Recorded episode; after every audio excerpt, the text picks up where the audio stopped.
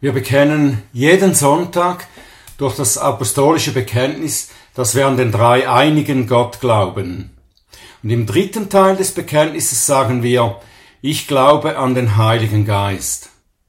Ich weiß natürlich nicht, wie bewusst oder mit welcher Erkenntnis des Heiligen Geistes jeder von uns dies tut. Es ist aber sicher unumstritten, dass der Heilige Geist die Person der Dreieinigkeit ist, über die in der evangelischen Christenheit allgemein ein großer Mangel an Klarheit herrscht. Das war nicht immer so. Der Reformator Johannes Calvin hat viel und deutlich über den Heiligen Geist gelehrt, so dass er auch der Theologe des Heiligen Geistes genannt wurde. Ähnlich der Puritaner John Owen hat viele Dinge über den Heiligen Geist geschrieben, Bücher verfasst, Artikel und er war ebenso bekannt als ein Theologe des Heiligen Geistes. Später in der Geschichte der Theologie wurde der Heilige Geist oder die Lehre über den Heiligen Geist eher wieder vernachlässigt. Erst das Aufkommen der Pfingstbewegung anfangs des 20. Jahrhunderts hat ihn wieder eher etwas mehr ins Gespräch gebracht. Und diese Bewegung hat wahrscheinlich zu Recht kritisiert, dass man den Heiligen Geist und sein Wirken in den Hintergrund des christlichen Bewusstseins gedrängt hat. Was sie selbst aber über den Heiligen Geist lehrten, war alles andere als hilfreich und hat mehr Verwirrung und Missverständnisse als Klarheit gebracht. Es sind Missverständnisse, in Bezug auf das, was der Heilige Geist tatsächlich tut oder bewirkt im Leben eines Christen. Pfingsten, der Tag, an dem die Kirche die Ausgießung des Heiligen Geistes feiert, wie wir das heute tun, ist deshalb sicher eine gute Gelegenheit, die Bibel gerade dazu zu befragen, was der Heilige Geist denn tut, wozu er eigentlich ins Leben der Gläubigen hineinkommt. Wir werden jetzt natürlich nicht die Zeit haben, alle Fragen dazu erschöpfend zu behandeln, aber wir werden uns einem Abschnitt der Bibel widmen, der darüber lehrt, was der Geist im Leben der Gläubigen bewirkt. Lasst uns in das Wort Gottes gehen, in Römer 8 und die Verse 1 bis 11 lesen. Das ist das Wort Gottes. Also gibt es jetzt keine Verdammnis für die, welche in Christus Jesus sind. Denn das Gesetz des Geistes des Lebens in Christus Jesus hat dich frei gemacht von dem Gesetz der Sünde und des Todes. Denn das dem Gesetz Unmögliche, weil es durch das Fleisch kraftlos war, tat Gott, indem er seinen eigenen Sohn in Gleichgestalt des Fleisches der Sünde und für die Sünde sandte und die Sünde im Fleisch verurteilte, damit die Rechtsforderung des Gesetzes erfüllt wird in uns, die wir nicht nach dem Fleisch, sondern nach dem Geist wandeln. Denn die, welche nach dem Fleisch sind, sinnen auf das, was des Fleisches ist. Die aber, die nach dem Geist sind, auf das, was des Geistes ist. Denn die Gesinnung des Fleisches ist Tod, die Gesinnung des Geistes aber Leben und Frieden, weil die Gesinnung des Fleisches Feindschaft gegen Gott ist, denn sie ist dem Gesetz nicht untertan, sie kann das auch nicht. Die aber, die im Fleisch sind, können Gott nicht gefallen. Ihr aber seid nicht im Fleisch, sondern im Geist, wenn wirklich Gottes Geist in euch wohnt. Wenn aber jemand Christi Geist nicht hat, der ist nicht sein. Ist aber Christus in euch, so ist der Leib zwar tot der Sünde wegen, der Geist aber Leben der Gerechtigkeit wegen. Wenn aber der Geist dessen, der Jesus aus den Toten auferweckt hat, in euch wohnt, so wird der, der Christus Jesus aus den Toten auferweckt hat, auch eure sterblichen Leiber lebendig machen wegen seines in euch wohnenden Geistes.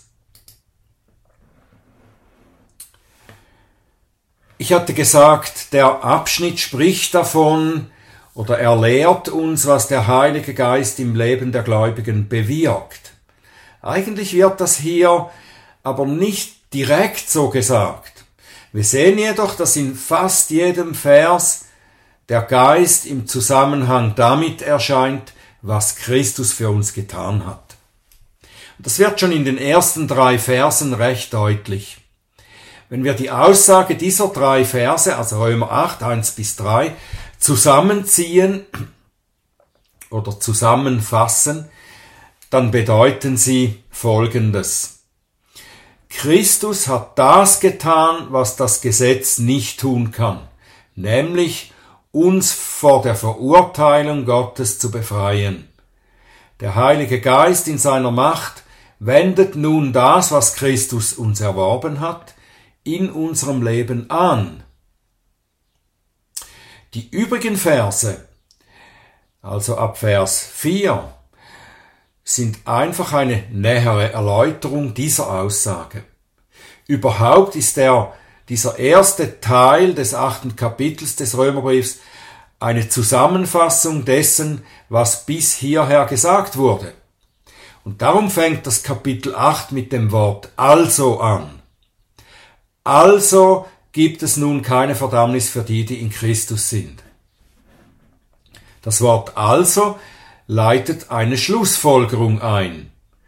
Paulus schreibt in den Kapiteln 1 bis 3 darüber, dass alle Menschen ohne Ausnahme unter der Verurteilung des Gesetzes Gottes stehen, weil sie alle gesündigt haben. Dann in Kapitel 4 bis 7 beschreibt er, auf welche Weise jemand gerettet wird und wie sich die Rettung in seinem Leben auswirkt. Dann folgt Kapitel 8, unser Abschnitt, der beginnend mit also das Ganze zusammenfasst.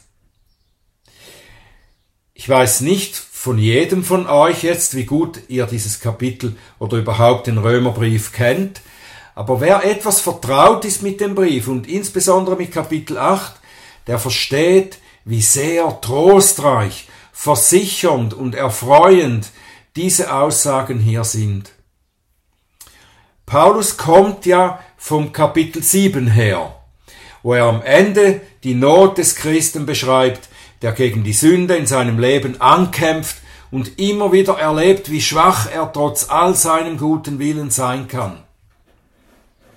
Und er schließt dann mit dem verzweifelten Ausruf, ich elender Mensch, wer wird mich erlösen von diesem Todesleib?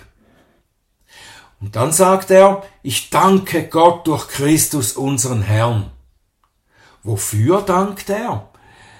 Für das, was er hier dann erklärt, was Christus nämlich getan hat. Und was der Heilige Geist in unserem Leben zur Anwendung bringt.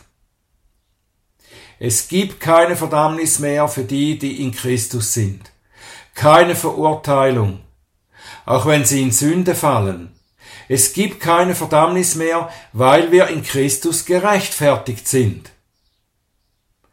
Wie das geschehen ist, erklärt Paulus in den folgenden Versen. Und damit wir das ganz gut verstehen, müssen wir diese Sätze jetzt sehr genau anschauen. Das heißt, wir müssen etwas Grammatik betreiben. Ihr müsst die Bibel offen haben dabei und gut, aufmerksam mitlesen. Schauen wir auf die Verse 2 und 3. Wir sehen am Anfang dieser beiden Verse je einmal das Wort denn. Am Anfang schrieb Paulus ja, es gibt keine Verdammnis für die, die in Christus sind, und dann denn das Gesetz des Geistes des Lebens in Christus Jesus hat dich frei gemacht von dem Gesetz der Sünde und des Todes. Denn das dem Gesetz Unmögliche, weil es durch das Fleisch kraftlos war, tat Gott, indem er seinen eigenen Sohn in Gleichgestalt des Fleisches der Sünde und für die Sünde sandte und die Sünde im Fleisch verurteilte. Wir könnten jetzt die Reihenfolge dieser beiden Sätze umkehren und dann die beiden denn mit weil, deshalb ersetzen. Wir lesen das Ganze dann in der Reihenfolge, wie es tatsächlich geschehen ist. Das würde dann sinngemäß so heißen, weil Gott seinen Sohn in der Gestalt des Fleisches sandte und in ihm die Sünde verurteilte, deshalb hat das Gesetz des Geistes des Lebens dich freigemacht von dem Gesetz der Sünde und des Todes. Wir sehen hier also, dass dieses freimachende Wirken des Geistes, des Gesetzes des Geistes, eine Folge ist von dem, was Christus am Kreuz gelitten hat. Dies ist eine der Stellen in der Bibel, die lehrt, dass der Heilige Geist in unserem Leben das anwendet, was Christus uns durch sein Leben und seinen Tod erworben hat. Nun ist aber etwas in diesen Sätzen für die meisten von uns immer noch etwas schwer zu, zu verstehen. Was meint denn Paulus, wenn er sagt, das Gesetz des Geistes des Lebens hat dich freigemacht von dem Gesetz der Sünde und des Todes? Was sind das für zwei Gesetze, von denen er hier spricht? Dazu müssen wir sehen, dass der Begriff Gesetz in der Bibel, dass es für diesen Begriff mehrere unterschiedliche Bedeutungen gibt. Wenn die Bibel Gesetz sagt, dann kann das Verschiedenes bedeuten. Manchmal sind die zehn Gebote gemeint, wenn Gesetz steht. Manchmal das zeremonielle Gesetz mit den priesterlichen Anordnungen, manchmal die fünf Bücher Mose, manchmal auch die ganze damals bekannte Bibel und so weiter. Um zu verstehen, was gerade gemeint ist, wenn man Gesetz liest, da sollte man den Zusammenhang anschauen, in dem das Wort steht. Wenn wir auf den Zusammenhang schauen, in dem es hier in Römer 8 jetzt steht, dann können wir erkennen, dass das Gesetz im Sinn einer Autorität, einer Macht oder einer Wirksamkeit gebraucht wird. Dies macht am meisten Sinn im Zusammenhang des Abschnittes. Wir würden dann also Vers 2 folgendermaßen ausdrücken.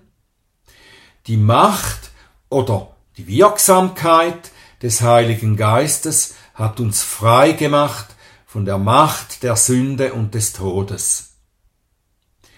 Und diese Wirksamkeit des Heiligen Geistes ist in unser Leben gekommen, weil Gott in Christus für uns mit der Sünde umgegangen ist. Jetzt, wie um es noch etwas verwirrender zu machen, bringt Paulus das Wort Gesetz gleich noch einmal hinein und offenbar nicht mehr mit derselben Bedeutung. Er sagt, Gott tat das, was dem Gesetz unmöglich ist, damit die Rechtsforderung des Gesetzes erfüllt würde. Wenn wir uns erinnern, das und was Paulus weiter vorne im Römerbrief schon einmal ausführlicher über dieses Thema schrieb, ist es einfacher zu verstehen, was er meint. Paulus musste das den Gemeinden sehr oft erklären. Das tut er in verschiedenen seiner Briefe, wozu eigentlich das Gesetz von Gott gegeben wurde. Er musste das tun, weil nicht nur die Juden, sondern viele Christen bis heute das immer wieder falsch verstehen oder verstanden. Es gibt etwas, das dem Gesetz nicht möglich ist. Was ist das? Es ist die Fähigkeit, den Menschen, das heißt den Sünder, zu verändern, ihm die Kraft zu geben, das zu erfüllen, was das Gesetz Gottes fordert. Gott hat das Gesetz eigentlich gegeben, um die Hörer des Gesetzes zu überfordern. Oder besser, um ihnen bewusst zu machen, dass sie überfordert sind. Das Gesetz kann niemandem die Liebe zu Gott geben und in niemandem die Liebe zum Mitmenschen bewirken. Es kann keine Achtung vor den Eltern vermitteln. Es kann nicht den Neid und die Begehrlichkeit abschalten. Das Gesetz stellt nur Forderungen auf. Es sagt, was heilig und gerecht und gut ist und dass wir so sein müssten. Aber es kann keine Heiligkeit und Gerechtigkeit vermitteln oder bewirken. Das Gesetz fordert, es beurteilt und es verurteilt. Es verurteilt uns zum Tod. Es sagt uns, du bist ein Sünder, ein Übertreter des Gesetzes. Der Lohn der Sünde ist der Tod. Ende der Durchsage. Oder doch nicht ganz? Nein, wir hören im Gesetz auch noch eine andere Stimme. Am Anfang eine ganz leise. Das Gesetz verkündigt uns neben dem Urteil auch noch, dass einer kommen wird, der dieses vernichtende Urteil an unserer Stelle auf sich nehmen wird. Aber das Gesetz kann niemals die Funktion haben, uns Gott gefällig zu machen so als würden wir durch das Halten des Gesetzes dahin kommen. Dies hat Gott auf einem anderen Weg getan. Und darum sagt uns Paulus, Römer 3, Vers 20 bis 22, Darum, aus Gesetzeswerken wird kein Fleisch vor ihm gerechtfertigt werden. Denn durch Gesetz kommt Erkenntnis der Sünde. Jetzt aber ist ohne Gesetz Gottes Gerechtigkeit offenbart worden, bezeugt durch das Gesetz und die Propheten. Gottes Gerechtigkeit aber durch den Glauben an Jesus Christus für alle, die glauben. Genau das sagt Paulus in den Versen drei und vier des achten Kapitels noch einmal. Das, was das Gesetz nicht vollbringen konnte, hat Gott auf einem anderen Weg getan. Er tat es, indem er seinen eigenen Sohn in Gleichgestalt des Fleisches der Sünde und für die Sünde sandte und die Sünde im Fleisch verurteilte, damit die Rechtsforderung des Gesetzes erfüllt wird. Die Rechtsforderung des Gesetzes wurde erfüllt, als Christus sie erfüllte. Wie hat er sie erfüllt? In zweifacher Weise. Man spricht in der reformierten Theologie von seinem aktiven und passiven Gehorsam. Christus war in einer aktiven Weise Gott gehorsam oder dem Gesetz gehorsam und er war in einer passiven Weise gehorsam. Er hat die Gebote vollkommen erfüllt hat in seinem Denken, in seinem Wollen, in seinem Handeln nach den Geboten gelebt, ohne zu sündigen. Das ist der aktive Gehorsam. Dann hat er auch die Strafe für alle unsere Übertretungen ertragen. Den zweiten Tod, die Verwerfung des Gottlosen, die Abwendung des Angesichts seines Vaters, als er am Kreuz den Tod des Verbrechers starb. Das ist, so könnte man sagen, ein passiver Gehorsam. Also er hat das mit sich geschehen lassen, was mit uns geschehen hätte sollen. Das ist die Forderung des Gesetzes, lebe nach den Geboten Gottes, halte jedes einzelne. Wer sie nur in einem übertritt, oder das Gute nicht tut, das er sollte, verdient den gerechten Zorn Gottes. Das Gesetz ist scharf, unbestechlich, hart und unbarmherzig mit dem Übertreter. Aber Gott ist nicht unbarmherzig. Und darum hat er selbst die Erfüllung seines Gesetzes, für die Erfüllung seines Gesetzes gesorgt. Was das Gesetz nicht kann, wozu es auch nicht gemacht wurde, gegeben wurde, das tat Gott durch Christus. Er erfüllte das Gesetz und erlöste uns somit von dem Fluch des Gesetzes. Jetzt geht es noch zu der Frage, wie kommt denn diese Erlösung in unser Leben hinein? Oder anders gefragt, wer ist hier mit uns gemeint, wenn Paulus schreibt uns? Wenn er sagt, dass die Rechtsforderung des Gesetzes in uns erfüllt wird. In Vers 4 Römer 8 definiert Paulus diejenigen, die er mit uns bezeichnet. Es sind diejenigen, die nicht nach dem Fleisch, sondern nach dem Geist wandeln. Ich weiß nicht, wie es euch geht mit diesem Thema, aber bei mir ist es so, dass ich in Bezug auf dieses Thema in meinem Glaubensleben schon eine ziemliche Odyssee hinter mir habe. Als ich ein junger Christ war, als ich Christ wurde, habe ich sofort angefangen, viele Bücher zu lesen und habe bis heute nicht damit aufgehört. Und ich habe allerlei Bücher auch gelesen, durch die ich lernen wollte, richtig im Geist zu wandeln. Ich hatte zunächst ein Verständnis angenommen, eben durch einige dieser Bücher, die ich gelesen hatte, ein Verständnis, das außer mir noch viele auch angenommen haben, unter anderem war dieses Verständnis geprägt durch Bücher von Watchman Nee oder ähnlich orientierten Vertretern einer besonderen Heiligungslehre. Die Idee dieser Männer war, dass man als Christ zwei verschiedene Arten von Christenleben haben kann.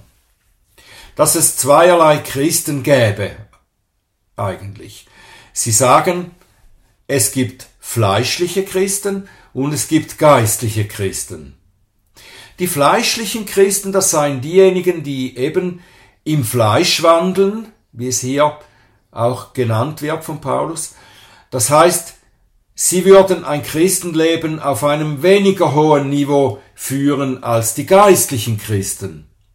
Sie sündigen mehr, sie sind nicht wirklich siegreich im Leben und so weiter.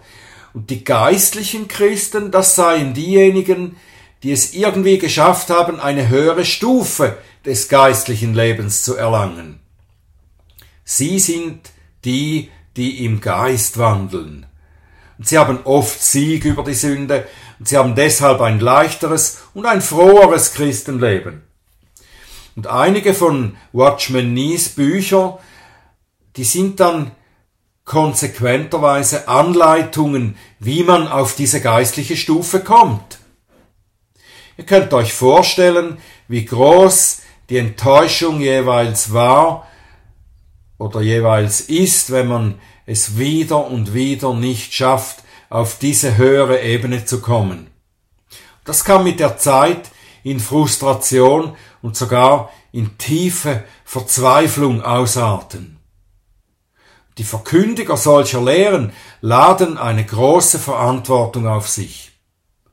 Ich glaube, dass sie es sicher gut meinen und auch helfen wollen, aber ihre Lehre stammt aus einem vollkommen falschen Ansatz, die Bibel zu verstehen. Sie nehmen solche Aussagen wie hier in Römer 8 aus dem Zusammenhang heraus und basteln eine eigentlich unbiblische Lehre daraus. Und wenn wir diese Verse in denen vom Wandel im Geist oder im Fleisch die Rede ist, wenn wir die im Zusammenhang des Abschnittes oder gar des ganzen Briefes anschauen, dann merken wir schnell, wie weit daneben die Lehren dieser Männer sind. Schauen wir doch, was von denen gesagt wird, die im Geist und nicht im Fleisch wandeln. Vers 1, Römer 8 es gibt keine Verdammnis mehr für sie.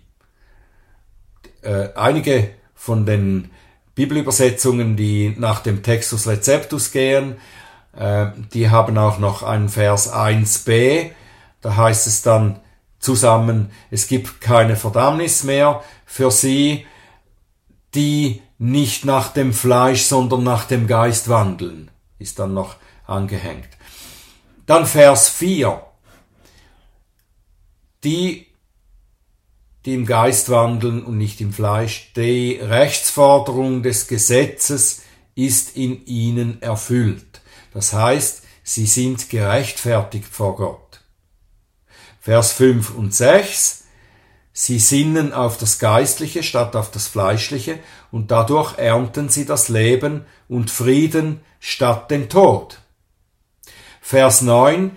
In ihnen wohnt Gottes Geist und damit gehören sie ihm nicht wie die, die im Fleisch sind. Diese gehören gar nicht Christus. Das heißt, sie sind keine Kinder Gottes.